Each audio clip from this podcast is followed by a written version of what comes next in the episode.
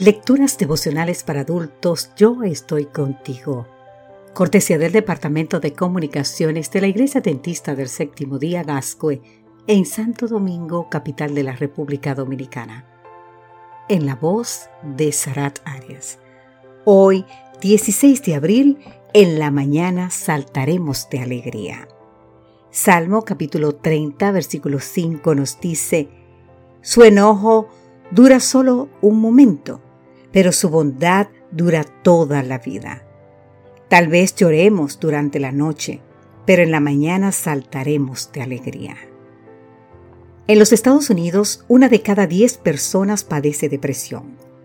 Michael Herson, un columnista del prestigioso periódico The Washington Post, es uno de los que forma parte de esa estadística. Antes de escribir para el Post, Herson escribía para la revista Newsweek y era el escritor principal de los discursos del presidente George W. Bush. Sin embargo, su brillante carrera profesional no ha sido un impedimento para que sus bajos niveles de serotonina le hayan hecho creer que todos los odian. En febrero del 2019, Gerson fue hospitalizado a causa de su depresión.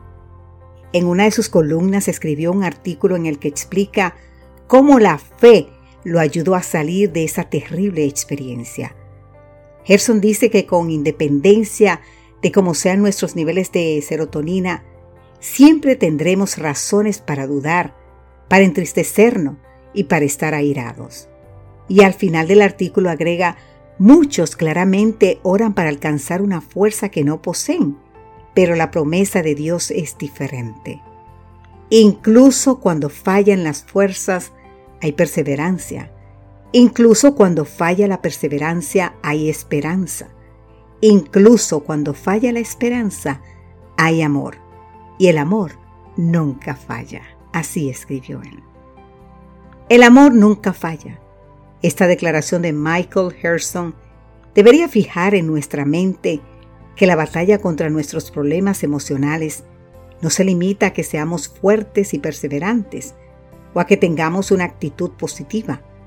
El secreto es saber que cuando nuestra alma duele hasta los huesos y cuando todo falla, el amor divino permanece. El salmista que solía tener cuadros depresivos declara en el Salmo 35, su enojo dura solo un momento, pero su bondad dura toda la vida. Tal vez lloremos durante la noche, pero en la mañana saltaremos de alegría.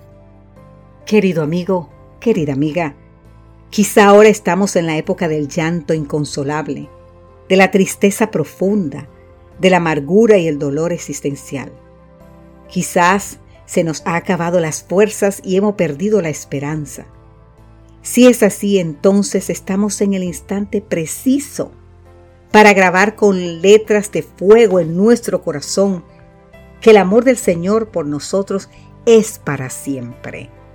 Saber que contamos con ese amor nos enseñará a vivir aceptando que aunque tengamos que llorar toda la noche, ya se acerca la mañana en la que saltaremos de alegría. Que Dios hoy te bendiga en gran manera. Amén.